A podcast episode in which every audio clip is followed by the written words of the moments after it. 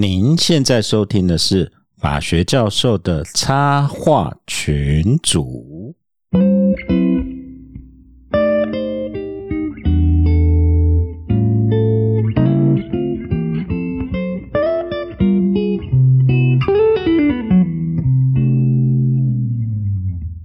各位听众朋友，大家好，我是香花教授。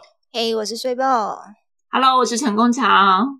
我是东海福。今天是二月十八号，我们录音时间是二月十八号早上。那为什么一大早就要录音呢？因为呃，我们昨天有二月十七号我们的公益 NFT 结标了，然后赶快来跟大家报告一下结果哦。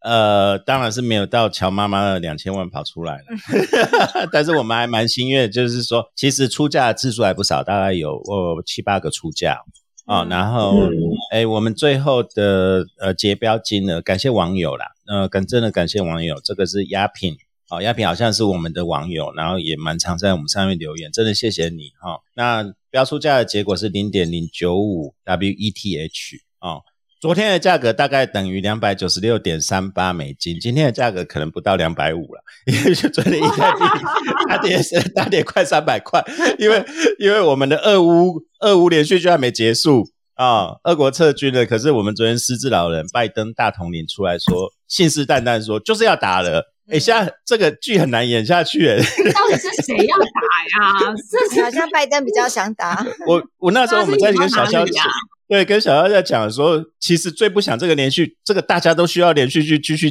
继续维持，你知道，大家都各有所图，最无辜的反而是欧洲人，你知道吗？最，无辜的是乌克兰人跟英法哈。哎，不，欧欧德法德法，英国根本就在旁边看戏了对啊已。，那那个马马马总统还被打脸成这样，然后你还不打，嗯到底是怎么样？对啊，现在变成拜登，拜登一直征兵呢，这是 真的是搞法师他一直征兵，然后昨天这个很麻烦呢，拜登昨天开全国，昨天深夜开全国记者会说，俄罗斯一定会打，那嗯那怎么办呢？那如果逼他一定要打吗？这个我们就再看下去。害昨天昨天所有金融市场又大跳水哦。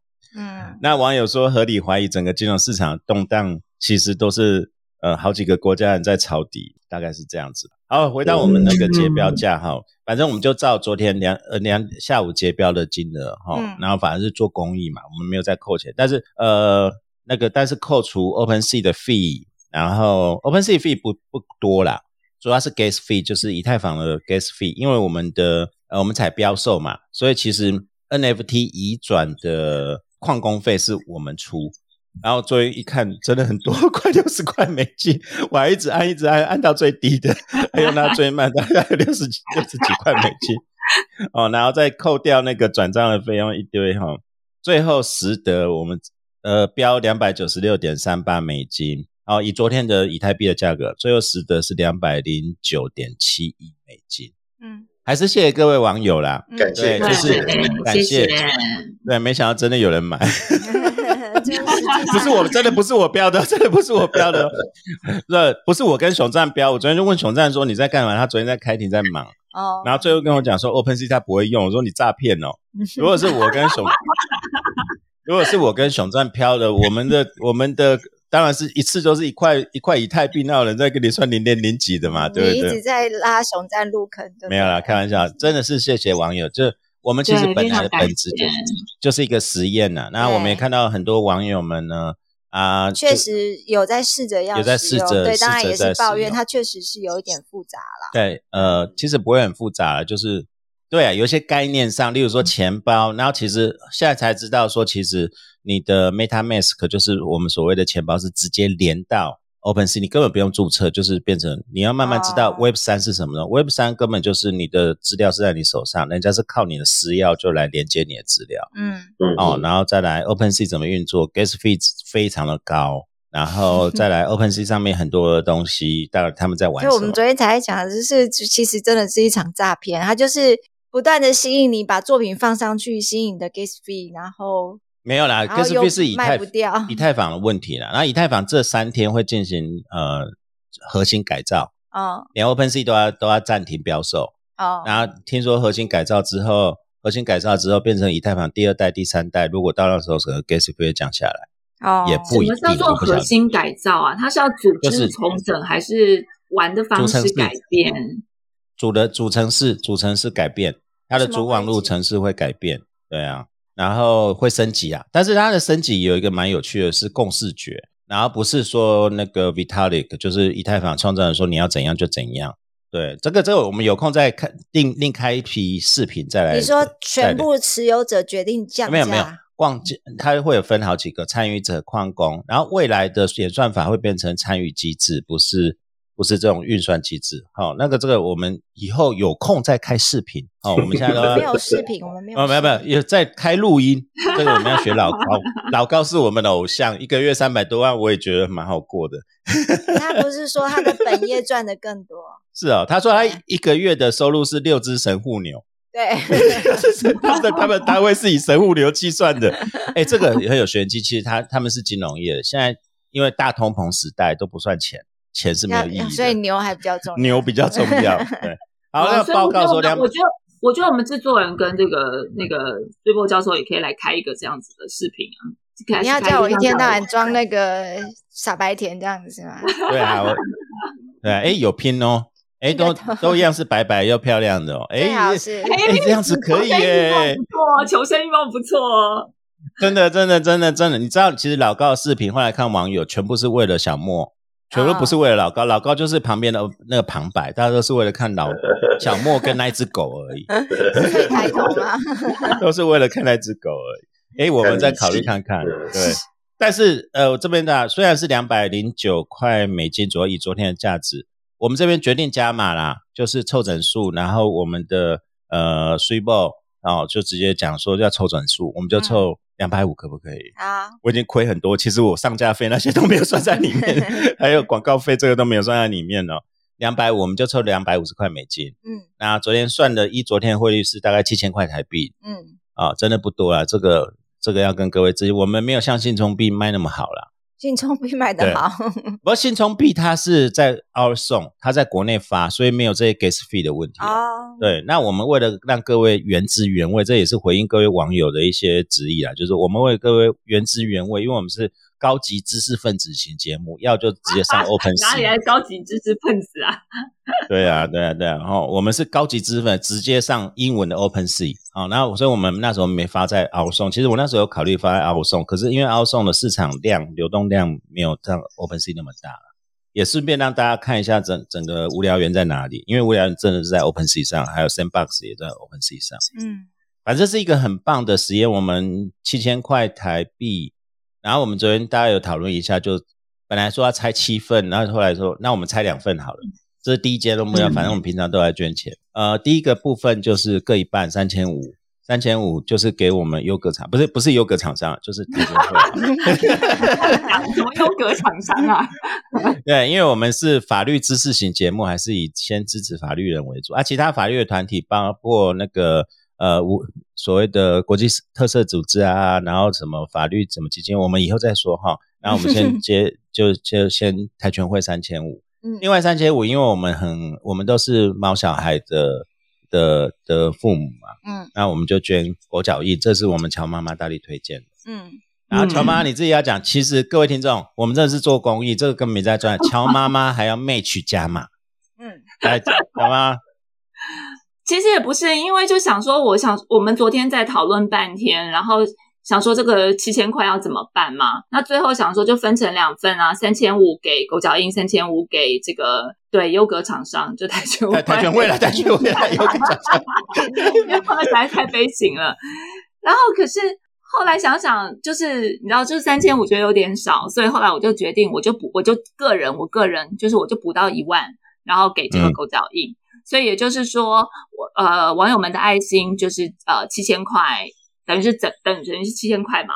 然后我就给同样的七千块，然后加码加到狗脚印，那就很抱歉，这个跆拳会我不是不在不在乎人权，但是我更爱狗狗，所以就 是这个这个部分我就只没有啦加没有没有码给狗脚印。因为因为这个要解释一下，不是人比狗，因为昨天乔妈妈看到狗脚印刚好有一只狗现在需要医药费，嗯那刚好现在是及时比较重要了。嗯嗯，对那我们对幼虫，我们谢谢乔妈妈 直接 match 我们七千呢，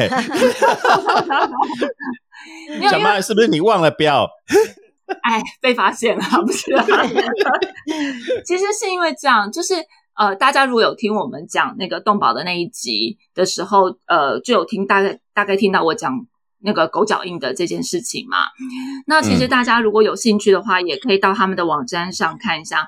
那狗脚印跟其他一般的救援团体很不一样，我就说救援狗狗的呃这个事情呃团体很不一样的是因为。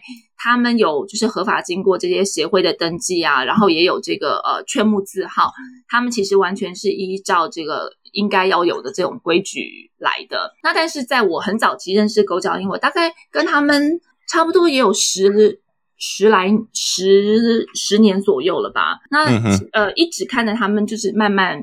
怎么样用心的照顾狗狗，然后怎么样的用心在做救援的这件事情。OK，那当然就是说，呃，我我还记得，我印象很深刻，是我第一次去狗脚印，因为我那时候就是养了黄金，所以我就开始在网络上关心这些黄金黄金猎犬的这些救援的事情。那我看到狗脚印，那我其实也慢默默的，就是在粉丝团，就是粉丝页上面看他们，那其实都没有采取行动，然后直到有一天。我记得我那时候是看到他们，就是网站上有一只狗狗，就是很很很很悲惨的样子这样子。然后我还记得那天其实是台风天放假，就是下大雨，我不知道哪里来的冲动，然后我就立刻就跟我先生，我觉得我有时候我先生也蛮衰的，就是立刻跟他讲说，我们今天现在立刻就开车去狗脚印。然后狗脚印其实在大溪，不是在台中，然后所以我们就在那么远的地方哦。对，然后我们就立刻开车杀去那个。狗脚印，然后到人家门口才打电话跟人家讲说：“哎，我们可不可以来看一下那只很可怜的狗狗？”然后那个时候他们的负责人就是那个接接肉，就罗小姐，然后她就说：“哦，好啊。”然后我们就进去，然后就其实就是因为这样子就开始结下跟狗脚印的缘分。所以，然后你陆陆续续就看到他们其实一直是在以狗狗的福祉，因为我们之前有讲过，狗脚印它很重要的一个理念是：我救狗不是只是要让狗活着。而是要让狗最后能够得到幸福，能够进去家庭，嗯，所以他们会愿意花很多的医药费或是照顾，把那个骨瘦如柴一只大黄金只有十四公斤被人家虐待到剩下十四公斤的这种狗，或者是说生很多重病的狗，他们会把它医疗好救好，然后帮他们找呃就是。收容的家庭，所以那当然有些人也会质疑说：“哎呀，你们怎么都只救狗啊？然后呃，只救黄金猎犬啊？你们是不是有呃狗界的种族歧视啊？”那其实是因为每一种狗他们会得到的疾病这些其实很不一样，所以他们认为说他们自己最专精的就是黄金猎犬，然后比较知道他们可能会遇到的问题，所以他们就呃专心的救这个种类的狗。可是你说他们有没有什么其他的什么台湾土狗啊，或者其他的哦，甚至猫，他们其实也有啊。那我今天其实还有一个重要目的，就是不好意思，因为我自己 match 了七千元，所以制作人可不可以？当然，当然，当然，花钱的是老大。宣传。哎，我这样是不是买广告？没有，没有，没有，没有，没有，没有。这个他妈尽量尽量，这个花钱是老大，不要开玩笑的。我我这个他妈要解释清楚了。对啊，这个这样这样就没有业配的问题，对不对？没有，没有，没有。你你在讲捐款感，match 捐款感言。对啊，待会东海我要直接再 match 两倍，我们也没话讲。哦，好，没问题。对啊，然后他们救援了这些狗呢，他们不是只是让他在台湾找到幸福的家庭哦，他们还有一个很重要的事情，就是他们会送狗到国外。嗯哼。那其实这边刚刚我们在 read 的时候，制作人其实就问我说：“啊，为什么要送到美国？就是为为什么要特别大？为什么一定要送到美国去的？台湾没有爱心吗？”对，其实这有两个原因。然后第一个原因呢？如果在台湾能够找到适合的家庭，他们当然是会送到台湾。可是呢，因为第一点，台湾的可能当然是空间比较小，所以很多人在救援的时候会考虑。然后再来呢，呃，很多呃，就是台湾想要领养狗狗的时候，其实是会先会事先有一些条件，比方说，我只想要领养健康的，我想要领领养年轻的，那这也都无可厚非。好，就是说哦，因为。你你养老的第一点要养狗要费很贵，对对对。然后再就是可能可以陪它的时间很短啊，然后或者是说，呃，我如果营养领养不健康的领养回来要干嘛啊？所以其实会有一些考虑。但是当然也有台湾的领养人，他们会像最近才有一个狗狗是失明的，那个其实也不是黄金猎犬，是一只小型狗，是失明的，然后台湾家庭就愿意领养那只失明的狗回去。好，所以也是有像这样的情形。可是大部分很多国外在领养狗狗的时候，好，就是在把狗狗迎接进新家庭的时候，他们不会特别问是老狗或是年轻狗或是健康狗或是是不是甚至黑狗，因为台湾人普遍不喜欢黑狗嘛。然后甚至就是只要觉得有呃看对眼啊，或者是说呃他就是想要帮助他，他就会领养回去。所以，如果那狗脚印它在国外是跟协会合作，其实这个之前我都有问过，说因为很多人是诶就自己在贴网站，然后你看喜欢了就领养回去。那狗脚印不是狗脚印在美国，它是跟一个协会合作。为什么要跟协会合作？因为万一这只狗送养到国外，然后在家庭，比方说因为任何的原因，好不喜欢，或者是说有什么问题没有办法继续饲养，他们可以退回当地的协会，由协会来照顾。再由协会送养，所以其实狗脚印对狗脚印他们对于送养这件事情是很认真看待的，不是只要我把它摆脱掉就好了。所以他们呃要送养到国外的时候，通常有的时候是已经有确定的家庭可以认养，或者是说要先让他到美国去适应环境，然后之后再找送养的家庭。所以他们会非常非常需要所谓的护犬大使。对，那护犬大使就是说，当你比方说你飞去，特别是呃旧金山、呃洛杉矶，然后温哥华，然后你飞到，因为大部分的义工跟志工协会的志工义工都在那个地方，然后你飞到，就是你如果飞机是飞到那个地方的话，你可以在你的等于是你的行李，但是它不计算行李重量，然后就是一起跟着你飞到美国去，然后呢，所以这个我们叫做护犬大使，然后飞到国外的当地的时候，当地的协会会来接。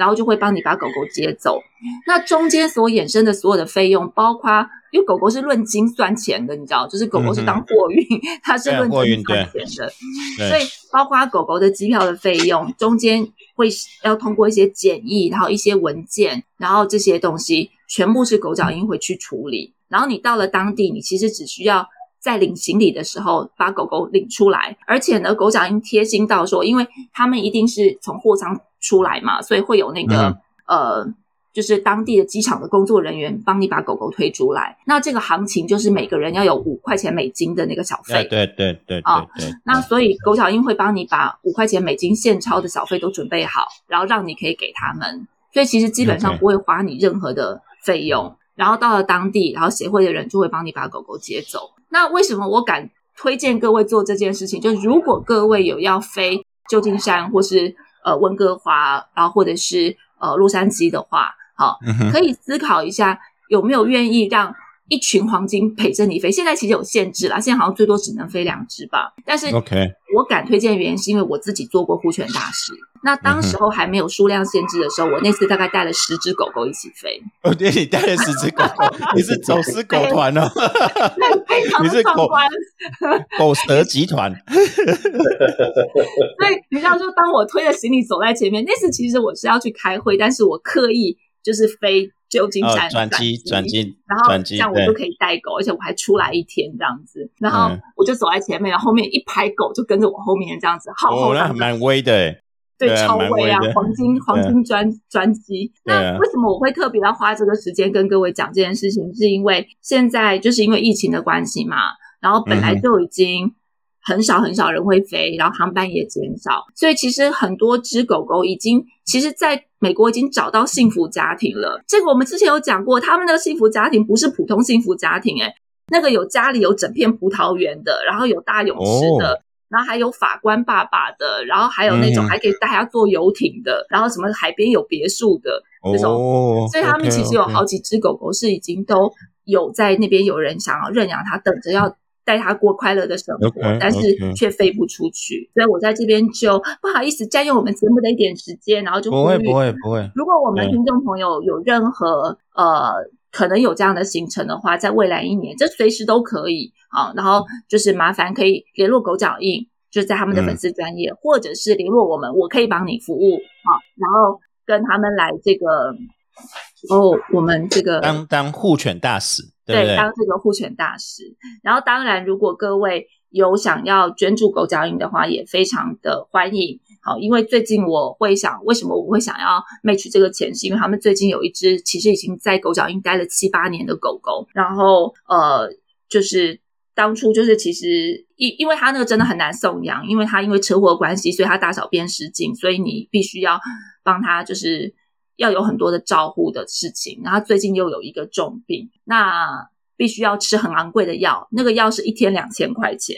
每天好一天两千块钱，疗程是三个月，所以就是这样子喽。所以就是欢迎各位，如果行有余力的话，也可以帮忙一下我们的狗脚印。好，我叶配到这边，没有叶配啦。我们感谢我们的对啊，乔妈妈董内大户对啊。哎，我有个问题啊，他那个检疫，他不用检疫吗？就是当场就可以领出来？还是领出来又再送去检疫？在美国不用，因为台湾不是狂犬病的疫区的国家，所以我们是飞美国是可以直接飞。对，但是你还是要有一些，就是要有一些呃，就是呃什么呃，就是那些检检疫的文件呐，就是台湾你必须先要准备好，对对对，比方说你有打过这些预防针啊，或者是你有做过这些事情，那这些，所以它其实需要一个一个一个怎么讲，一个时间。好，所以也就是说，如果你当你预计你下个月，因为你很少会我买机票马上隔天就飞嘛，所以如果当你有这个行程出来，机票出来，其实就可以联络狗脚印，他们就可以开始做这些事前的准备。然后到时候到了机场，他们会跟你们约在机场，然后这些文件都会交给你们，然后让你们看这样子。对，哦，谢谢乔妈妈，原来有台湾还有这么多人为了狗狗狗这样付出，嗯，哦，真的还蛮令人感动的。对啊，那我们感谢乔妈妈 match 我们的捐款，呃，公益 NFT 拍卖的数字。对啊，对，还好你们不是捐两千万，不然我就要拿两千万出来，这有点困难哦。所以不要这样讲好不好？我觉得其实还在卡西摩卡好久了，没有到一一块以太币，有点诶。他一直很。很挣扎，要不要自己去把它标回来？对啊，我就三块一块币丢下去，自己买回来这样子，那就失去了观众参与、听众参与的意义啦。也是啦，我们主要是，所以这次不是我们值多少钱，我们就是做个实验哈。对啊，对哦，所以有台千万不要在那边造谣说，你看那个节目标的标那么低。哪里来的有台？没有啦，开玩笑。我我心中的有台，心中的有台会这样就嫌我们。小剧场真多，这样子 不晓得哦。对啊，感觉我们就跟我们一样做同样的事情，就拿出同样的钱来 match，然后我们就服你。对不对？对啊，哎，对，没错，是不是？对啊，是啊。这些被害妄想症没有啦，开玩笑，看。其实我觉得是希望说观听众们有 have fun 啦。然后我其实呃这边讲一下，之前有跟各位报说，很多人其实后来有些认识的朋友，他们真要去开户，有些呃我们比较年纪比我们长一点的哥哥姐姐们，他们会受到挫折，或者他们会哎有学到一些东西，嗯嗯，这个是最重要的啦，嗯嗯，对啊。所以哥哥姐姐们，如果你们还没有成功，嗯，不要说我们的以太币的话，你也可以捐钱给跆拳会跟狗脚印哦。啊，对对对对对。哦，跆拳会现在没有优格了，所以可以直接捐钱了。啊，那现在活动停停止了哈。那对，我们下次再这样子，我们才去澳洲律师来讲一些有的没有的。哦，对哦，对对对。好，所以我们七千块，成功桥乔妈妈 match 了七千块，然后我们捐款对象是。呃，狗脚印啊，跟跆拳会，呃，然后我们也会把捐款以后，我们也会把收据 PO 上来让大家对对对对对对，我们会 PO 上来来做征信，好不好？嗯。哦，以后不要再搞这种 NFT 了 其实蛮亏的。其实有些隐隐隐藏成本都没有放进去。所以我就讲说，这是一个很奇怪的事情啊。啊，不了解你怎么知道呢？对不对？这就是我们的初衷，对不对？对啊，对啊。你看，乔妈妈到现在还是开不成啊，对不对？这就是 时代的差异啊，对啊。所以时代差异跟谁时代？就是就跟哥哥姐姐们一样，就是说，在开不了户就去巴巴德路有实体店面，不是银楼。他们还会说不是银楼，在银楼多方便。你还记得我们上一集讲说，你不要自招危险哦。哦，好。好，我们回一下留言，就是。今天还有很多呃软性跟硬的议题要聊哈。对，那我先回一下留言。这个留言一定要回啊，因为终于有乡下教授啊，终于有对啊，所以你看撑那么久就是要回这个留言。对对对对。那我念呢？啊，你念这个是 Luke Stonewalker，啊 OK，Stonewalker。好对，然后首先要五星吹捧制作人非常用心制作及邀请来宾，媒介业配仍不断改善录音品质。哦，这要啊，哭出对啊是我要哭吧？教授们跟重量级来宾也都佛性来着，让听众获得了许多宝贵的知识跟难得的经验分享。本身是非法律人的金融业小废物，今年初开始听节目，一两集后就订阅追起来。好，谢谢。听到制作人独白这集，其实就已经很哎，感真的有人听了，那一集的触及率真的很差哎。听了 EB 八十五，真的是加班中也要停下来留五星支持一下夏夏教授啦。嗯，虽然常说自己是老人，但从对科技开放跟深究的态度，让我对教授的热血精神感到敬佩。谢谢，希望节目能继续陪伴大家到以太币十八万枚。哦，好，昨天又跌了不是吗？没有那个未来的预言不是三百万枚？对啊，他这才十八。对啊，来 PS，但 gas fee 真的好贵。对，你看你们没有下去就不知道什么叫 gas fee，对啊，所以所以那个我们昨天那个 s u p e 一直在讲这是个诈骗，我说不是诈骗，那是 gas fee 啦，就是以太坊的诈骗。没有以太坊没有诈骗各位啦，我觉得 Super 常常都讲出我们的心声，没错对。啊，对啊，对啊，嗯对啊，转账费怎么那么贵？对啊，对啊，啊，这个我们有空就真的再做一期视频啊，因为就就是 Vitalik 他们现在是用一个很跨国性的大非营利组织在营运整个以太坊。嗯，那会不会是只是洗钱的前哨站，还是到底是卖什么葫芦？这个我们再另开一期视频，再你又在好好聊视频聊聊一下这个。OK，下一个是呃 F A F M S B 啊五星吹捧优质好听节目，继续再拜托随波念一下好了。好，资深教授迷啊，也那个也是在讲教授哈。嗯，研究所念的是小学校的硕专财法，哦，采法哦，OK，因深感不足啊，公于仍持续自学补足法学基础。也曾在公部门的体育单位曾经过一段时间，现在虽已转换类别，但仍持续关心国内外体坛的大小事。听到教授们讨论体育的议题，特别有感觉啊！回过头审视国内的体育环境，欠缺最多的始终是人才，嗯哼，不论是营养、训练、心理的后勤人才，也缺乏产业发展跟法学知识的人才。嗯哼，尤其在查阅国内体育法规的文献，确实是少得可怜，使得整体而言仍落后国外一大截。嗯，感谢教授们持持续制作优良的节目，从不同观点正反讨论各项议题，扩展视野。我也会持续默默加呃帮教授们加油哦。哦，谢谢。谢哦，谢谢所以真。的，对我们很少人在讲体育法，是真的。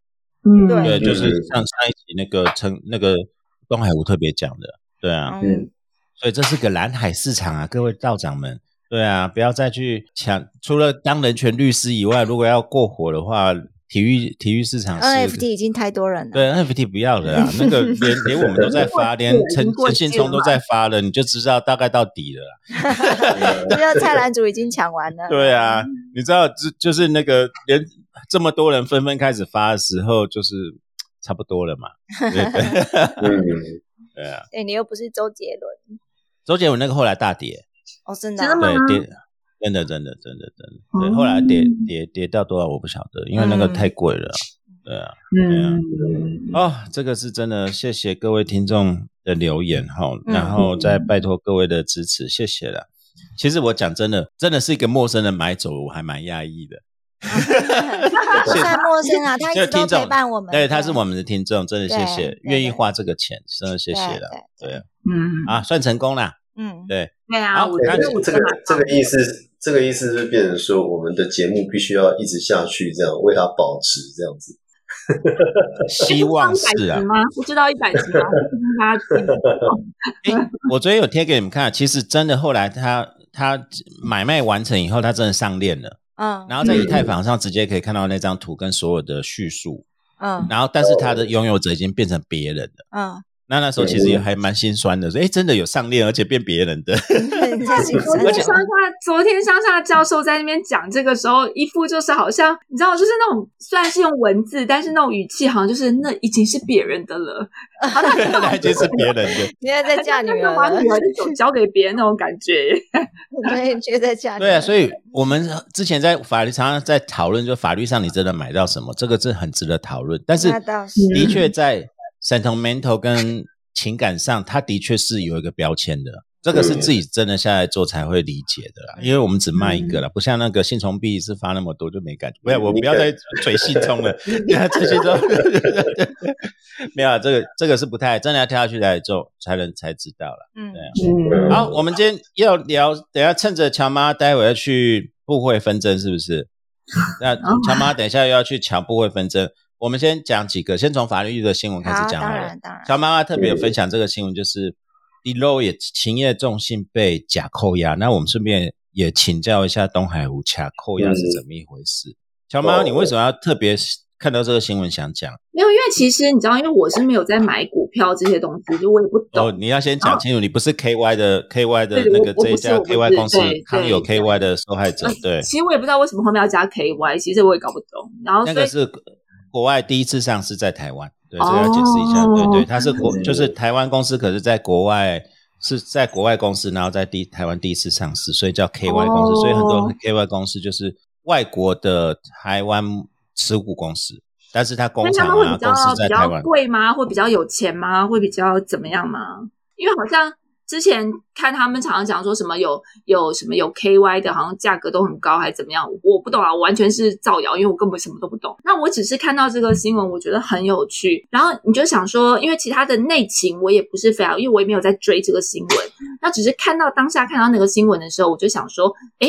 会计师的责任就是会要去签证这些财报嘛？那重点是呢，那好，这家公司后来就倒了，然后这个负责人不是卷了不知道几几个亿，然后几百个亿潜逃了吗？然后他们现在就组成自救会嘛，然后这些自救会我看也是不是一般人等，然后他们还去查账，然后还去还去中国，然后去查了，然后去查他们这些厂房的这些原因，然后呃，就是这些。过去的这些财报的历史，然后就发现其实有非常多的重大资讯是没有在财报中被揭露出来，就是因揭露而未揭露。那所以后来他们就提了像这样的一个假扣押，重点是扣押不是只是原来这家倒闭的公司，这这个什么什么康友 KY，而且他们去扣了勤业重心，也就是帮他们签这个签证的会计师事务所。所以我就非常好奇，很难得看到的，对啊。所以我就非常好奇，就是说。通常像这样的会计师的责任啊，哈，也许我们有一集可以邀请会计师上来讲一下这个问题。可是我只是很好奇，说你这感觉很像算是公亲变事主嘛，然后你就你就被扣押。那如果说你今天帮他打诉讼，就如果假设后面这些事情是有律师建议的，那那个律师是不是也要负相关的责任呢？好，会不会也被扣押呢？好，那或者是说过去有好几个案例是这样子哦。对，我我我就觉得很很有趣。所以后来我才会拿给大家看，然后看东海湖要不要帮我们讲一下，在食物上做这个假扣押，通常是什么样的一个心态？然后到最后这些钱是不是真会不见？好，然后那企业中心最后会怎么样？好，所以我们很好奇。我再补一下事实来帮我们查普一下。嗯，好好，那我先补简单补，那个那个是 KY，没有没有，KY，刚有 KY 公司它生技股，然后就就是其实这个事情发生很多啦，这个呃就是做假账啊、关系人交易啊等等，然后呃假扣押是投保中心，这比较特别，它不是就是有自救会，可是所有的诉讼是投资人保护中心现在在做的所谓集体诉讼在做的事情，对，那勤业中心第一次被会计师事务所。被扣押是这个是蛮大的一件事啊，对啊，嗯，东海王没有听过这样的事吗？金额非常大，很少，嗯，很少，对啊，因为通常会计师跑的都比律师快，因为我们以前看到都是律师出事比较多，讲真的啦，因为我以前在金融法业，就就律师通常一定就是断点很奇怪，都在律师，怎么不是在不是在会计师身上？我 那会计师圈子都讲我们跑的比你们快这样子，嗯，对，那东海我就讲看看吧。对啊，那我第一个感觉是觉得这个企业中心真的蛮衰的。那会计师碰到这种事情，因为第一个就是想说，这个到底跟我有什么关联性呢？因为他只是做签证的话，然后呃，他也没有介入到经营层这个部分去做处理啊，所以我觉得这个案子最重要的是它的一个因果关系啊。如果你这个损害到底跟会计师的行为有什么样的因果关系？就是明知虚报，对啊，对，但但是我要讲，就是说这个东西，因为假扣押它本身不去讨论实体的关系到底是怎么样，就是说你到底谁对谁错啊，然后谁要负责任这样子。他只是问说有没有做假扣押必要，这个法普一下啊，就是所谓的假扣押那个假字，不是说真的假的那个假，它是暂行的意思。就是说临时性的、暂行的，就先行扣押的意思。我以前大学四年对这个假字很有意见，然后就是一直法律念不好，就是真执着在这个假。我还那时候问老师说，为什么要假的扣押？为什么不真的扣押呢？原来，他是真的扣押，他是真的扣押，他是真的，就先扣押了这样子。对对。那所以假扣押，其实我们在实物上面用的做法，哈，这个《孙子兵法》上面有讲，对不对？凡战者以正和以奇胜嘛，对不对？那假扣押这个就有点像是用奇啦，就是说，你如果说诉讼是用正的话，然后就用正是诉讼的话，那假扣押是用奇了哈。那它有很多的用法，那其实比较大的做法，通常是造成对手的心理威慑嘛。这个是我们我们做法大概是这个样子，就是说，呃，我我举个例子啊，以以前就是我们有碰到一个案件，就是当事人呢就说对方啊。就是债务人哦，怎么样都是不愿意出来跟他谈事情啊，然后就是说避不见面，然后就有有事就拖，然后就是怎么样都不愿意跟他去，呃，至少你谈上做和解、做谈判或什么，这个债务要怎么处理，你要出面的啊，他都不愿意这样子。那我们那时候就研判说，哦，这个当事人的对手啊，就是那个债务人呢，他其实是地方上有头有脸的人。那你地方上有头有脸的人的话，最讨厌的就是让人家知道他有债务存在哦。那因为那个对他来讲的话，是一个名声很不好的这样的一个情况，因为他信用会受损。那所以怎么做呢？我们想说，你如果真的要跟他打官司的话，其实也不是我们当事人的目的。我们当事人目的其实是逼他上谈判桌。那所以在这个时候呢，我们就想说，好，那我们就先假扣押试试看这样子。嗯哼哼。好，那呃，做做看这个假扣押看能不能过。那如果过的话呢，那或许这个对我们在呃，这个谈判上面来讲的话，会采有比较比较优势的地位啊，这样子。那结果后来假后来就过了，哎，过了真的查封完第二天哦，那个当事人就打电话给我们，那个那个当事人打电话给我们说，那个对方哦已经同意说这个要要去跟他谈这样子，然后而且那个还款计划都讲得很好这样子哦，那这个事情就变得很顺利解决。那我们后来也把类似的这样的一个做法，呃，甚至移到家事案件中都可以做。啊，比如说像那个当事人，他想要离婚，他主要是想离婚啊，然后但是对方哈，就他比如说他先生啊，就不愿意跟他离婚这样子啊，谈都不愿意谈这样子，那对方先生又是狮子座的。就很爱面子那一种，就是就是还看星座啊你？哎，对对对，星座很重要，我告诉你。对对对，乔妈妈，你不是有一集要来讲拍星盘吗？对 对对，星星座而且 O 血型 O 型，哎，那那就代表说这个蛮爱面子了哈，然后而且其实还生肖虎嘞。嗯，对对对对，那不是我吗？对呀，就是我，他完蛋了，我要揭露各自了。猫科的是吧？对，我是从头到尾都是猫科的，猫科的这样。嗯，对啊，啊，反正反正就是说，呃，他不愿意离婚，然后也不愿意谈。那后来我们就发现说，好吧，那你如果这样子的话，他正好那个呃，对方就跟我们的当事人有一点债债权债务纠纷嘛，哈，就就是。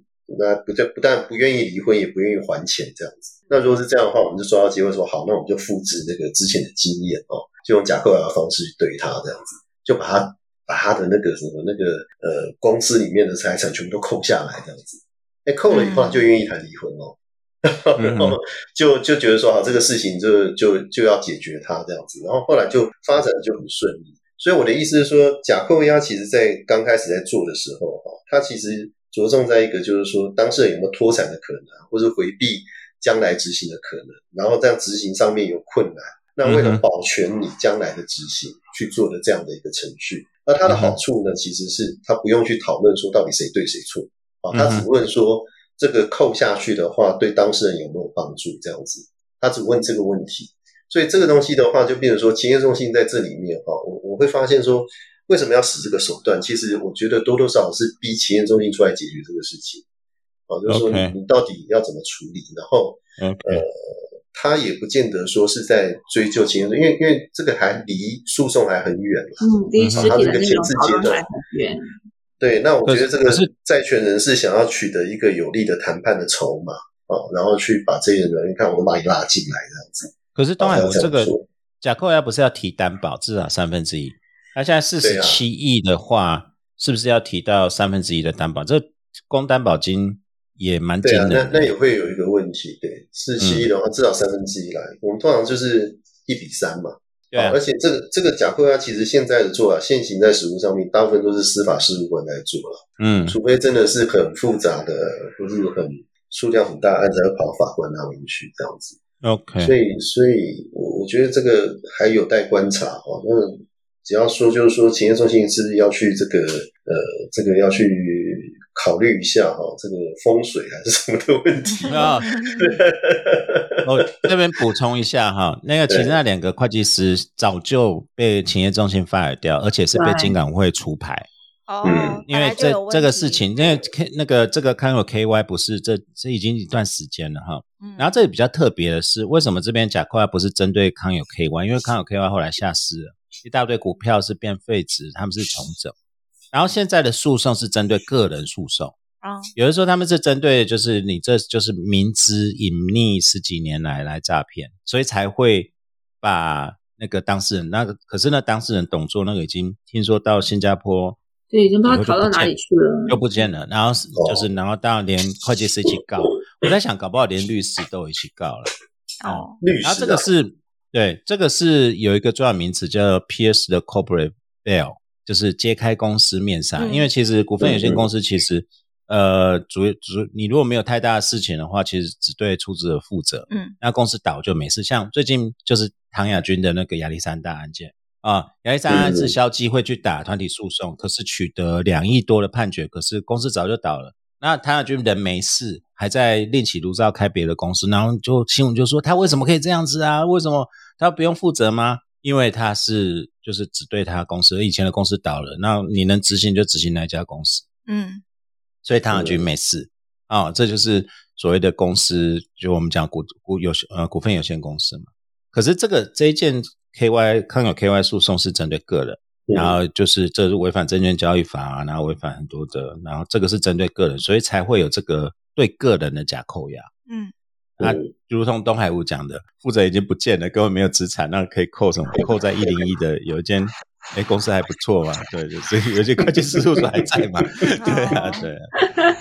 哦，哎，这个对啊，假扣也，谢谢东海武帮我们上了法谱，没有没有没有，嗯对对啊，嗯，所以你觉得勤业中心会帮我们解决吗？他会说就推给两个会计师个人，一定的。定，的啊，一定的一定的。当然一定的啊，对啊，嗯然后这这这个不过那个会计师就说，因为嗯他有一个那个裁判，就是他有一个那个呃裁定字号出来嘛。可是我上去查的时候就说这个是有他他没有公开，啊他没有公开这个，但是其实字号是有出来的。那他就上面就是根据报载，奇怪很奇怪，新闻报道都可以有办法拿到那个那个裁定书，然后我们在网站上都看不到这个公开的裁定书哈。那那网站上看不到裁定书哦我我刚上去查了没有？，OK，他就说，呃，就是有大概有就是有一些有一些相关的资讯不能够揭露吧。然后就说，你如果对这个有意见的话，你写信到司法信箱去跟他跟他跟他 argue 这样。哦，那总总之，但是但是你知道在，你在那个某报上面，你可以看到那个裁定书上面那一段的那个截图，哦，嗯所以我也觉得很奇怪。反正总之，他他的主要理由就是认为说，就是会计师会计师的辩称是说，因为这两年因为武汉肺炎的影响，所以他没有到中国当地稽查账目，这样他的他的理由是这样。那法院认为说他过去对他认为法院认为说这个可能跟事实不符，所以他们应该要负这个法官的这种不实的责任。嗯，这因为这是是是前几年的事情了，不是只有这两年不是年，这两年嗯对啊呃，当然了，会计师会不会有责任，这个我们也不晓得，因为你去滴滴实地查核的时候，有时候到底这就是专业人的责任啊。对对啊，因为证券交易法里面唯一限制个人刑事责任跟民事责任，其实就是专业人员，会计师、律师都在列。嗯，对，所以这也是职业的风险。嗯，哦，这是学校不会教的，就是如何自保，对不对？东海湖学校从来没有教过。没错啊，没错啊，对，对啊，对，因为当事人拿钱给你，你要出法律意见书，你要出那个合合规证明，钱在哪里，你是收还是不收呢？对啊，对啊不过具体还是要看他是怎么怎么写，就是说，因为你的写法会影响到你的责任的认定，所以那个还有很多事实要调查的。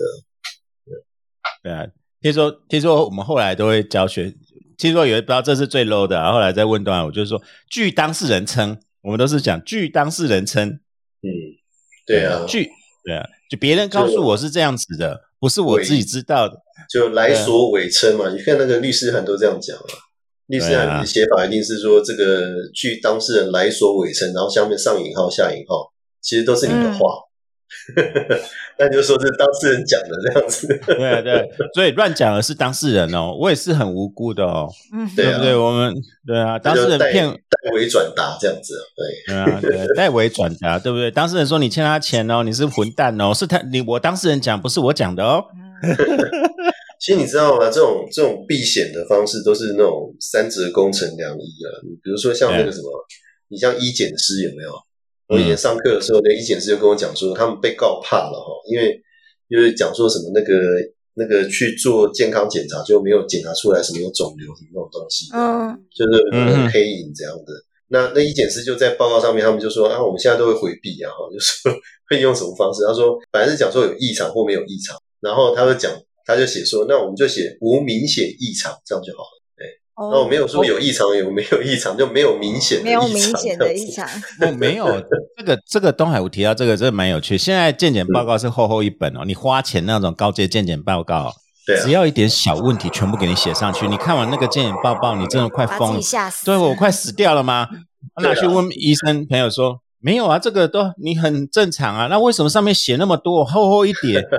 哦为了保护我们自己啊。嗯，对啊没看到我怎么知道你以后有没有？对不对？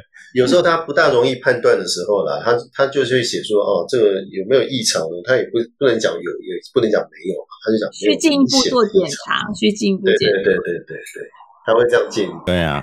哦，尤啊，其太辛苦了，尤其我们那时候不是做那个呃肺低腺炎低剂低剂量的肺部，啊，然后扫出来，他就他就一点点黑影，他就跟你讲有有有有有有有，然后我们拿到包都觉得说完蛋了啦，被他落了，真的去问专科医师，认识的专科医师，那要认识的哦，如果不认识的门诊医师就会脸他也不会，没有，他们都会脸一沉说我们后续观察，然后你就会悬在心里说我到底是有还是没有，然后三个月六个月之后慢慢再观察，啊认识就跟你讲没有啦，就是看到影子就全部给你写下去，然后都写英文名词什么什么疑似什么疑似什么，啊其实在他们套的医学用语就是那个有影子我也看不太出来，嗯对啊，我们那次真的吓死了。嗯，对啊，那嗯我那个健检报告说上面一堆影子，对，我想说啊，完蛋了 啊！那段海文有没有要分享的？还是小那个陈宏强？陈宏强待会要去开会，要不要先分享你要分享的东西？我要分享一个啦，那个最近有一个新闻哦，说那个司法院院长许宗力以这个嗯。提升裁判品质为由，要求各级法院的院长要落实监督权，每个月要抽阅这个法官一篇判决书这样子。然后每个这个法官要息引起很大的震撼跟讨论，这样。法官判决书以前很久很久以前，在我们念书那时候是要送审，就是要审判长跟院长合章才能出去嘛，所以以前是真的有干预司法。以前我我印象比较深是在军法吧，对，军法那个要军军法官官的，对啊，你都要上级看过啊。那个指挥官有对，大家对啊指挥官有复合权，对啊，对啊，但是我说以前 OK 才 OK，但是我觉得这个有点不大一样，因为他讲的是说你要抽阅判决书，然后看看有没有什么品质上面的问题，然后你可以私底下给法官建议这样。哦，他是这样子的意思啦。但是我觉得这个就很你你范围很难拿捏了啊。首先第一个，我觉得给人家感觉不好的是，你这样讲是不是官大学问大了哈？你的院长写的比我好这样子哦，然后就是因为你当院长，所以你可以来查核我、审核我这样子。嗯啊，可是说老实话，你做行政职，你不见得你对每一个专业你都很了解啊，对不对？嗯，那你要对啊，案他去查，案子你也没有审啊，你怎么知道？对不对？对啊你也没来开庭啊。事实你也不是很清楚嘛。然后我这样写或这样取舍的话，那你说这个有问题，那哪里有问题？那那个其实徒增纷争啊，我会觉得是变这个样子。嗯哼但是你说裁判品质不顾吗？还是要顾啊？可是要怎么顾啊？那你的你的这个所谓内基内控制度要怎么建立啊？要什么样的品质啊？所谓的品质是怎样？就是不要写散文，就像我们上次写散一堆散文那些东西嘛？你要说劝世文啊，或者是安慰小朋友的信件啊，这诶个，都不这个我我反过来看，会写这个其实都是认真过头的，认真过头。嗯因为很多就是怕就是那种贴上复制那种的啦，就是你要讲认真过头，也有也有人觉得是哗众取宠，也有人觉得是呃，对啦，对啦，各方观点都有。就是、啊我们上次也有看那个，其实法官论坛里面，后来对于那些就是有一个小孩子写给小孩子的信写给小，孩子的信，其实有资深法官也不以为然啊。对啊，对，利息假巴雄赢哦，判决书是给父母看的，又不是给小孩子看。你那么有心，你为什么不写信给小孩子？直接写信给他嘛，你写在判决书上，永小朋永久友什么时候才看得到？没有永久记载以后，这个小孩大的话，会不会造成负面影响？嗯，对啊，我觉得这个的我觉得报道里面确是有报道里面有个更更好玩的，他是讲说，那这样子的话，你那个司法院院长要不要去抽检一下大法官的那个师资啊？或者哦，那个写的更多，那个乱七八糟写的更多，吟诗作对的，对啊，抒情文，说情文，他都已经大法官了，你要怎么样？我爱怎么样，诸法皆空。可是这这我反过来讲，我我觉得呃，法官会不会反弹太多？因为许许呃，司法院长许宗力许院长是指要执真呃监督各级法院院长，你们要好好好好做一些事情，不要在那边泡茶看聊天看报。会不会他意思是这样子？然后法官们不要想那么多，好不好？他们其实要监督的是院长。有可能哦。对啊，就是说你们这些院长，哎，奇怪，你们这些院长平常要干嘛？要不要多一点事情啊什么的？对啊，呃，要有点事做这样子，呃，这不不想要每次都检查有没有水龙头有没有关啊。对啊，对啊，官大学问大就是这样子。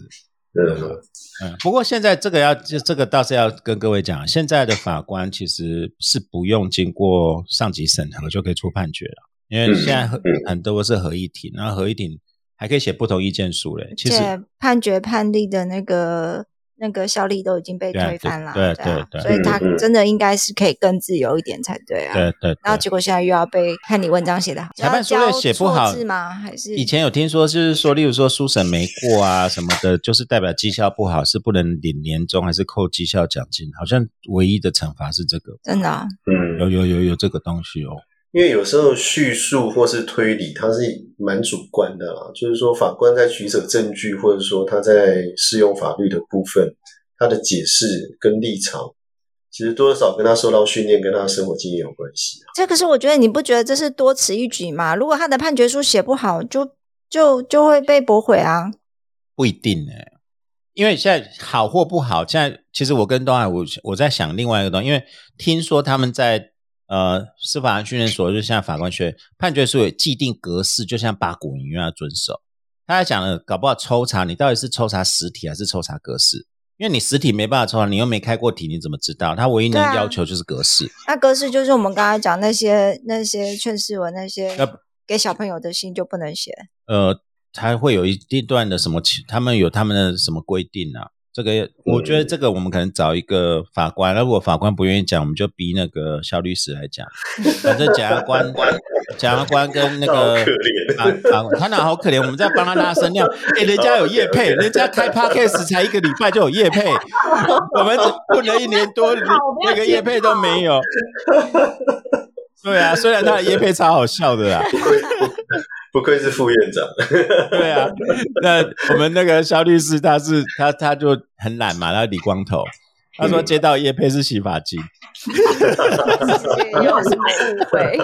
可能有什么误会对，哦。哪里有什么误会？那好歹是叶佩啊，那它到底是要不要用啊？要不要使用？大家都说你你要要当然要叶配啊，对不对？它要用在哪里啊？就洗一洗以后就头头发就全长出来了。那是生发乳，不是洗发精。你们有现在有这些这种功能啊？那个什么咖啡因洗发精，不是就是标榜这个不会掉发什么的？好了好了，对啊。我是买他没有可以掉的，他是不会被人家认为我们也要验配洗发精的啦。啊，我们拉哎拉回来讲，拉回来讲，我我反过来想了哈，就是说法官的判决是真的不能够评价的吗？社会评价，社会公平呢？可是我是说，内部难道不能够有个机制去提升他们的判决的品质吗？嗯，这个好像你说不给他内部一个机制去提升判决品质，好像也不大对啊。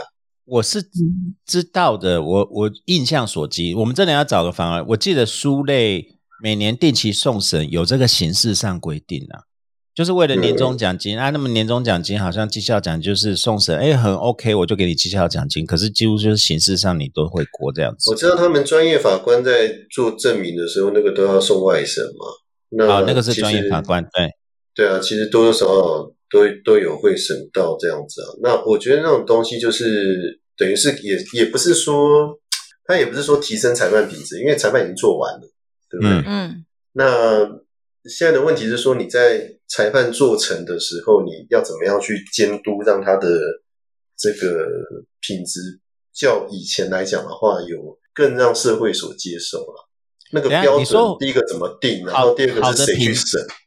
好的品质是让社会接受吗？这个也怪怪的。社会不能接受的判决就是，对啊，我就是怪判决嘛。对啊，这又又回到一个问题啊，就是说这个判决到底是写给谁看的？嗯，你是写给社会看的，还是写给专业人士看的，还是写给当事人看的，还是怎么样？嗯，这是一个问题啊。而且会有会影响到你审查他的一个标准啊。你是用当事人标准，还是社会的标准，还是用法官专业的标准去去判断这样？嗯，因为搞不好院长喜欢的跟我们喜欢的不一样嘛。对啊，他觉得知乎者也很好，我们觉得白话文比较好，对不对？我刚才就是要跟你讲，有白话文派跟那种古文派的啊，就是你公文里面没有加几个，因为是公文书，你知道公文书有很多专有的那种古名词嘛。有，就是最喜欢写负负得正，难为不可。对啊，对，然后有一些什么 尽情什么的，啊，有一些对啊，现在有一些。不一定是年轻一辈，有些法官觉得法律就要白话文，因为我写给人民看的。嗯嗯，对啊，这个是个问题。你你到底法院的判决书类写的好不好？它的审查基准在哪里？那审书类的品质跟社会信赖有关系吗？哎，东东海湖这样子好了，因为最我最近接到一个公文，就是我们许大院长很着急，说为什么没有学界人要转任法官？哦，对啊。你最近有接到这个公文，大家都接到这个公文，说许宗义在在问学界的人给意见，给意见，例如说是不是要加薪啊，还是要怎么样？如果加薪十倍，我让我们大家就会动摇了，对不对？你会动摇吗？你会动摇吗？想一下呢，也要看这条件是什么。有签约金的话，也会动摇啊。签约金，我我觉得可以戒掉啦，不见得一定要去转任嘛，对不对？你转任就是卖断啦。你戒掉，你还可以回学界来啊。那你戒掉了以后，你回学界对你的研究是有帮助的，这样才才比较有意义嘛。哎，对啊。但是其实戒掉没有那么容易，因为戒掉其实还牵涉到位置的问题。就是你跑去当法官，呃，四年好了，通常戒掉是四年嘛。那你之后，你如果还要回回学界，其实有的时候对学校也不是那么公平，因为你人根本不在这，你还占了一个位置，他们也不能聘新的人。进来。是啊是啊是啊，所以这是整套的，就是说你要一个协调嘛，就是对啊，你这段时间没有的话，你课要教嘛，那课交给谁教？对啊，而且再换回来说，找一个找一个法官来交换互调。对啊，类类似像这样的啊，就是法官也来进学界啊，法官太爽了，没有法官进学界的，嗯，诉讼上有很多操作的，嗯，有很多操作的实物。所以你其实讲白一点，你身为一个学者，然后你进法院四年，你其实跟菜鸟律师、菜鸟法官没有两样。是啊，真的。当你没有办法真的能够指挥诉讼，然后能够看穿当事人的一些意图或是想法，甚至律师的这样的一个一一一个态度，然后我觉得也很困难吧。对。不过互调倒是一个好主意，我觉得，因为它可以解决一些那个位置上的问题，这样。哎，我觉得位置上问题不是重点，因为我们去看德国，德国的因为有些你正教授其实是兼任，就是变成我客照上，可是我可能一个礼拜可能有两天过去法院，然后两边薪水都给你，这个也不错啊。这种条件的话，我们是可以考虑的。应该大家抢不掉吧？你会被法院的法官没有没有，这这这德国现行制度啊。对啊，对啊，就德国现行制度这样，因为他就是你是正你是法院的人一定会抗议的啦。对啊，那就是里面的法官就来，然后你没事就来做两个小时，然后两边钱都可以领，然后还要管干涉我这个干涉我那个。哦，看起来就讨人厌。这个算国民法官二点零吗？还是怎么样？对啊，高阶国民法官。高高阶高阶国民法官，那看起来就讨人厌。不过东海，我今天是玩笑开开玩笑。东海，我讲了一个很重要的关键，就是。你如果学界跟司法界、实务界没办法形成一个有效的流动，哦，那宋宋对整个圈子也不好了。宋梅律师就已经讲过类似的问题。对对，就是这个流动性不足的话，然后就是学界就搞自己的，然后实务界都觉得这些学界的人就是不食人间烟火。嗯，的确是对啦。然后这种批评有时候是对的，但是这变成说大家是走在自己的路上是没有交汇集。然后每次研讨会都是实物界讲实物界的，然后心里在 always 说你你们又不懂，又要装懂。然后学界就是说你们眼光狭隘，这么 local，没有看到大，没有看到大局。嗯，对对不对？乔妈妈，我讲的对吧？对不对？这是你。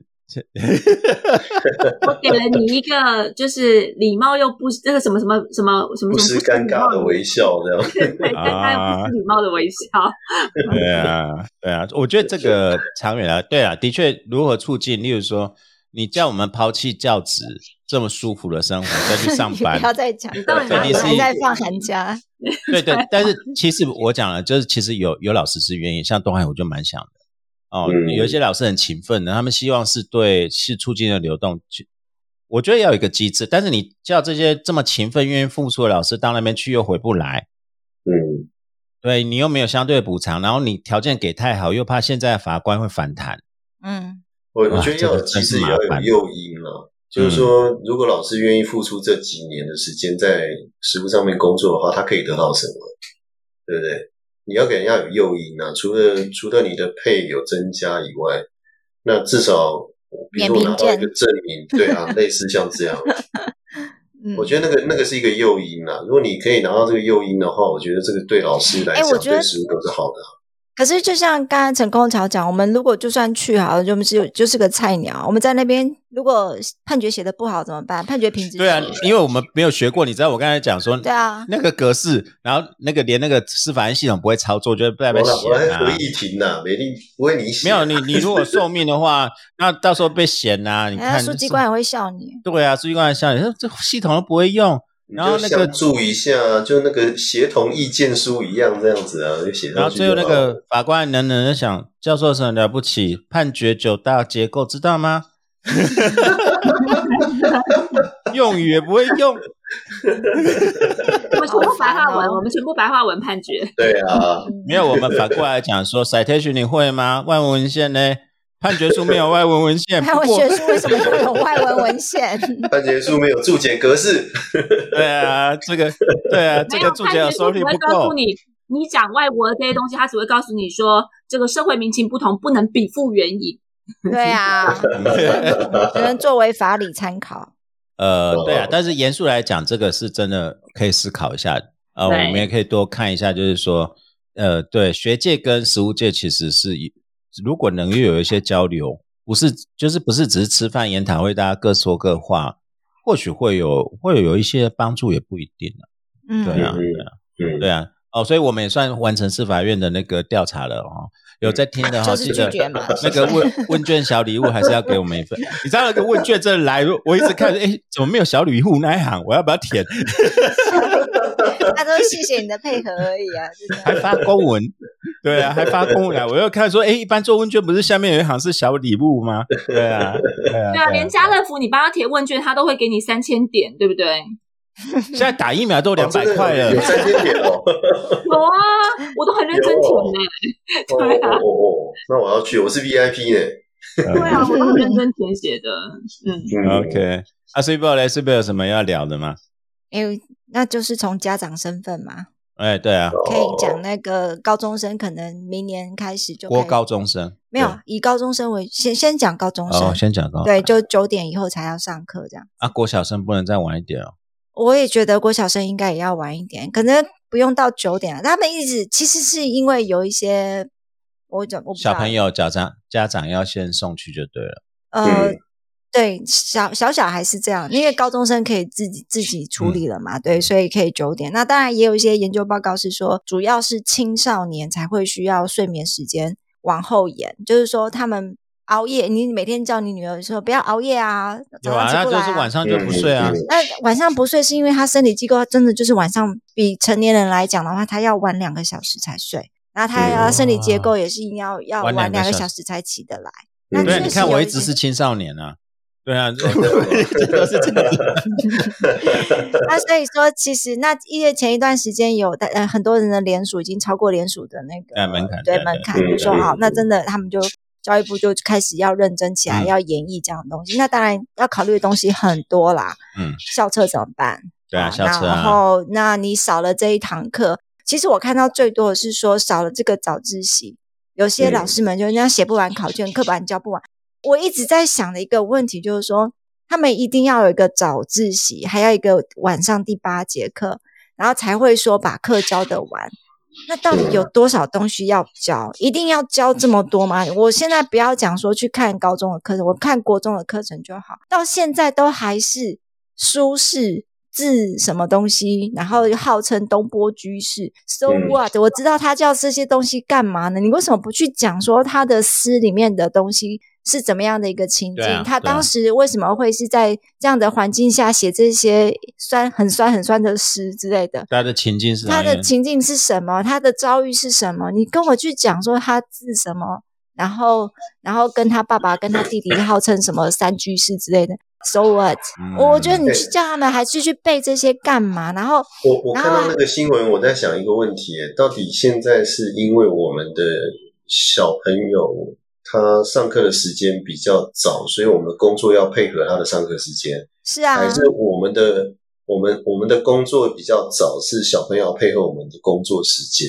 一般公司是八点，八点嘛。八点，对，对，所以那所以在八点以前要送小朋友去啊。嗯，嗯嗯，有的要七点半，对，没有，这边我们讲的是小小孩嘛，所以我们现在讲的是高中生，高中生可以高中生可以自己去上学啊，对对对所以才会说从嗯高中生开始嘛。对，那你说国小或者是甚国中，甚至国中都可以自理了。其诶其实我觉得基础教育的那个时间都太早了，就是对说，啊对啊，他的时间都放到大概七点左右。像我老婆七点就要出发，七点前就要出发到学校。嗯嗯，对对啊，对我觉得那个真的太们很早就夸张了。没有啦，还是回到就是说，到底教的内容是什么，然后呃，嗯早上，然后按复就是配合，如果真的是青少年的作息是这样的话，这边其实我觉得是蛮有意义的。我会希望说，真的就你不一定到九点啦，至少延到八点。你看女儿六点就要起来，对啊对三点才睡，六点就要起来，那当然去学校，就是 老师给他的评语就是说上课精神不济啊。对啊，对啊，对啊，这上课整天都精神不济，他晚上睡不着，早上起不来，可是、可是他必须要起来，那上课当然只能在上课时间或课堂中间找时间休息啊。然后东西又这么多，需要学习的，需要消化的，我也真的觉得看他们觉得好辛苦啊。所以我觉得高中生九点半到校就很了不起了啊。嗯，所以我们大学你十点前开的课都没人修，你基本上就 哎，真的欸真的欸，真的啊你要你，要你要想不要收那么多人的话，你就八点开课这样，早就八的早八早八的课就没人了。结果他们要去对早扫，最最气的是要早扫，哦，对，那只有教可是我堂大学我。我觉得呃，是 教堂大学，我觉得是利益良善。可是像我们问我们女儿，他们就会讲说那骗人的。然后说老师一定还会有其他的名目，就说啊没有嗯不能强制第八节，结果还是有其他的一些叫你要签的啊，叫你要留下来，嗯是你自愿留下来哦，我们没有逼你哦。是自你自愿找到括我觉得校哦。我我觉得现在的问题是说，学校的那个在学的期间要那么长嘛，就是一个学期要要那么久的时间嘛。因为那天啊，其实我我不会这样想，是因为那个老高给我的灵感，你知道吗？他是说，嗯，学校这个地方其实是一个现代有效率的获取知识的一个场域啦。但是怎么讲，就是说这个地方哈，它给你的就是一个呃一套一个套餐这样子。那这个套餐本身来讲的话，不代表说你只能从学校上面学习到知识啊。我们现在的社会或现在的世界，其实到处都可以学习到知识啊。所以学校存在目的其实不是在训练它应该是要引发知识的好奇，或是对于知识的一个追求的渴望。它应该是这样的一个机构啊，啊，而不是或者是说它是一个平台，呃，让你跟其他的同学之间能够因为这样的平台互相交流，然后学习到东西这样子。所以那个时间其实不用太久啊，它只是你人际关系中的一部分而已。我觉得现在这个资讯社会，学校的功能社会化比获取知识还重要吧？嗯嗯。我们昨天就本来在讲那个什么，那个在法国那个台湾人厨师，他他所有学的东西都 Google 来的，对对对对对。那学校剩什么功能？就是社会性。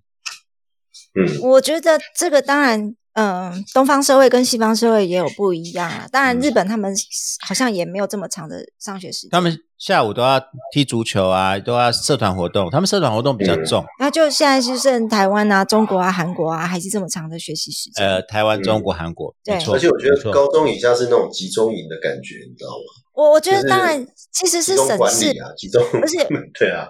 你自己想一下，如果小朋友都三点回家，你开始反正你要，反而你要去思考一下，我三点我要怎么去接送他？三点之后我要怎么安排他的时间？没有，他们会有。你可以信，你可以信任小朋友说，哦，好，那我就在我家自学，自学什么？打 game 吧？不一定啊，你所以这个就是一个信任。game 也是学习啊，打 game 也是学习啊。因为你看，美国高美国高中生、日本高中生，当然日本高中生我们现在了解是片面，那美国高中生我们比较知道，因为你是社会化的过程，你要做什么是你的事情，你要回家打 game，你要当 nurse 是你，但是他们更去打工，对他们可他要打工或者社团活动，他期待是像日本或美国高中期待高中是要热血，要要 shining，要要要能突出表现，留下回忆。去参加啦啦队，对，那他们会有别的价值啊，嗯，对啊，那这个是不是这个真的不是说我们改一个学制就可以，而是是整个社会氛围是这样子，整个环境是这样子。因为你知道我的想法是从那个那个工时的概念来的，你知道法国的工时是三十五小时每周，他们没有很长，对，对，我们工时是四十小时，然后那个越南是四十八小时。我的意思是说。工时这个是一个迷失啦，就是说我们一直在想说，觉得更多的工时可以有更多的产出，然后会对经济更更有帮助这样子。那一样的这种概念移植到这个学习上面来讲，我们觉得更长的学习时间，或是更长的一个一个在学校的这样的一个训练，会给学生更多的一个呃知识的增进。我同意，我我同意，我同意。我觉得这个是这个迷失吧，嗯。这个以前好像有看过外国人对台湾工时长的评价，就是看起来很认真，但是其实很没有效率。嗯。嗯，对啊。你在想我们前一天在就是防疫，然后在家自学，在家工作，你会真的觉得说，那前一阵子，那我们平常 regularly 在上班，在上学，就是在两个小时就解决的事情，两个小时解决，在瞎忙什么？对啊，真的真的，嗯。可是法国工时虽然短，可是还是那种没有效率，那就是天生的，就是一定要摸鱼，那又不太一样，对不对？其实人家工作很努力，你怎么这样讲啊？哎，可是你不是才贴一个？对啊，行政效率超级落后，对啊，欧洲的行政效率，对啊，那当然有好有，全世界都一样。嗯，对啊，我本来想说美国的公务员，你知道美国公务员已经在。那个卡通里面被拍成像树懒了，对，那法国的公务员那叫什么？那是僵尸吗？他们真的很夸张，这个法国公务员的话，做事超慢的。嗯，不是，我们就是要看一下，我们就是到底要学什么？我觉得还是很重要，因为有这么多东西要有这么多东西要学，然后要被测验。所以需要这么长的学习时间，我觉得这是本末倒置的问题。对，这本末倒置。你看看我们都学些什么啊？都忘光了。不是不是不是，外公外婆要改成祖父祖母而已。哦。你看我们教育部管的那么多。那不是教，那是立委的提案呐。就是教育部要修那个教育字典啊。哦，那立伟大。立伟大，你看，对，你看，你看，大家都管，都都教些什么东西了？就主要原因是因为说怕有性别歧视。我觉得，哎，好像不是吧？我觉得你内心里面有一个歧视存在，你看他就不顺眼。嗯，呃，我们后来在讲说，其实呃，我们前面在 re 啊，就是说，其实要不要用 Y 或者你要怎么称呼，那是情境上每个人大家有不同的称呼，不是有歧视性的看法啦。啊，就是说为什么妈妈那一边的父母要被当成外人？我跟你讲真的，我就讲我们家自己的例嗯子，我自己的外婆真的就是因为我们小时候叫她，她说为什么要加个外字，所以我们从小就叫她婆婆，叫公公。嗯我们现在我们家现在都是延续婆婆公公这样子的一个称呼。然后呃，就像你讲的，其实你是什么样语系，其实也有关系嘛。你今天是呃，可能闽南语系，你就是爷爷奶奶、阿妈、阿公、阿妈嘛，对不对？嗯啊，你通常不会去讲到阿公阿妈的，你就是叫爷爷奶奶嘛。嗯对，那嗯那这个其实本来就是一个个人习惯，或或者是本来文化，就是我我觉得实际上没有人去把它当成是一个歧视的用语，那你心里会有这样觉得的时候，你才会特别去觉得它不顺眼，然后非要非要去动它对啊对啊，因为你说本家外家是族系啦，啊，那你为什么不讲为什么叫表妹堂妹？为什么全部叫卡森就好？你也是歧视吗？表妹堂妹没有什么好，堂妹是同性，表妹是不同性，就这么简单而已啊。对啊，嗯，嗯，那本家外家外家不是外，你要说是外人，因为的确是不同性。嗯那是古古时候就是以没有啊，，我跟我妈同姓，我跟我爸同姓啊，对啊，那你你当然不是叫叫外婆啊，因为那是你你那是就就不是你的意思说小孩跟我的爸爸妈妈不同姓，现在姓现在现在那个嗯姓都可以自己选了啊，你要啊姓什么都可以自己选啊，啊也是啊，对啊，对啊嗯，就没有什么同姓不同姓的我问题啊。我觉得通常是第三人称的时候才会讲到外公外婆嘛。对如果是，第一人称、第二人称，通常像我们家，我们会比如说讲阿嬷的话，我们讲你讲是哪个阿嬷，他就加前面加个地名啊。比如说我们家这样哦。讲赤洞阿嬷、苗栗阿嬷这样子，啊啊，那那就对会区分说你讲的是谁这样子。对啊。但，是你如果跟外人介绍你的长辈的时候，你还是会讲外公外婆，我觉得那对个不是个啊对啊。歧视的问题啊，那就是一个称谓啊。别，，对，那是区别而已。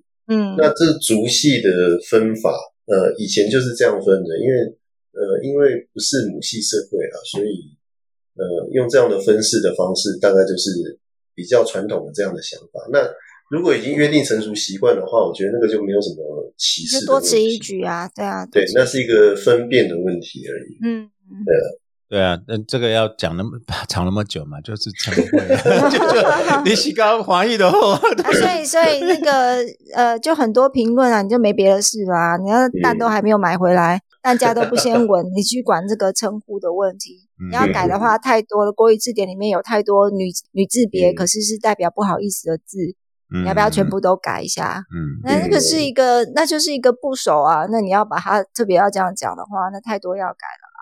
那以前就是一个很好笑啊，就是我们看一个影片电影啊，他觉得说，呃，像英文的学叫 semester，嗯，他说这个是嗯歧视，要改成 ovester，为什么？因为因为为什么是用男生的，哦然后但要改成用女生的 啊？叫小巴属灵啊，对啊，小姐不能叫小姐，对，因为不小了，对，要叫姐，姐姐，嗯，对。对，你叫我小姐，我不会在意啊。对啊，对啊，对啊，对啊，你叫先总生也叫比叫做先生啊，谁谁说你先生？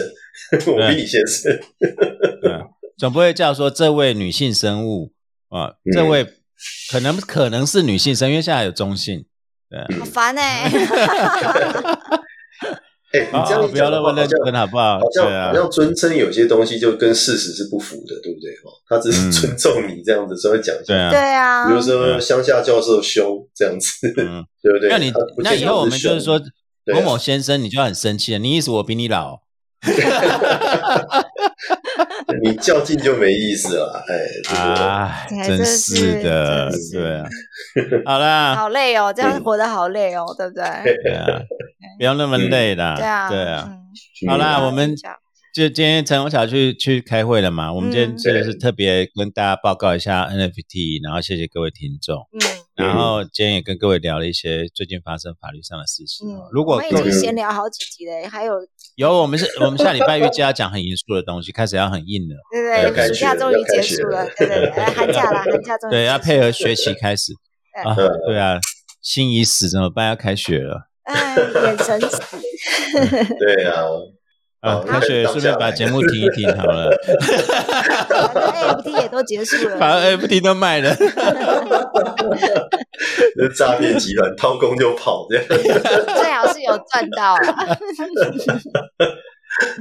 好啦，那我们就先谢谢各位听众了，谢谢，拜拜，谢谢拜拜拜拜.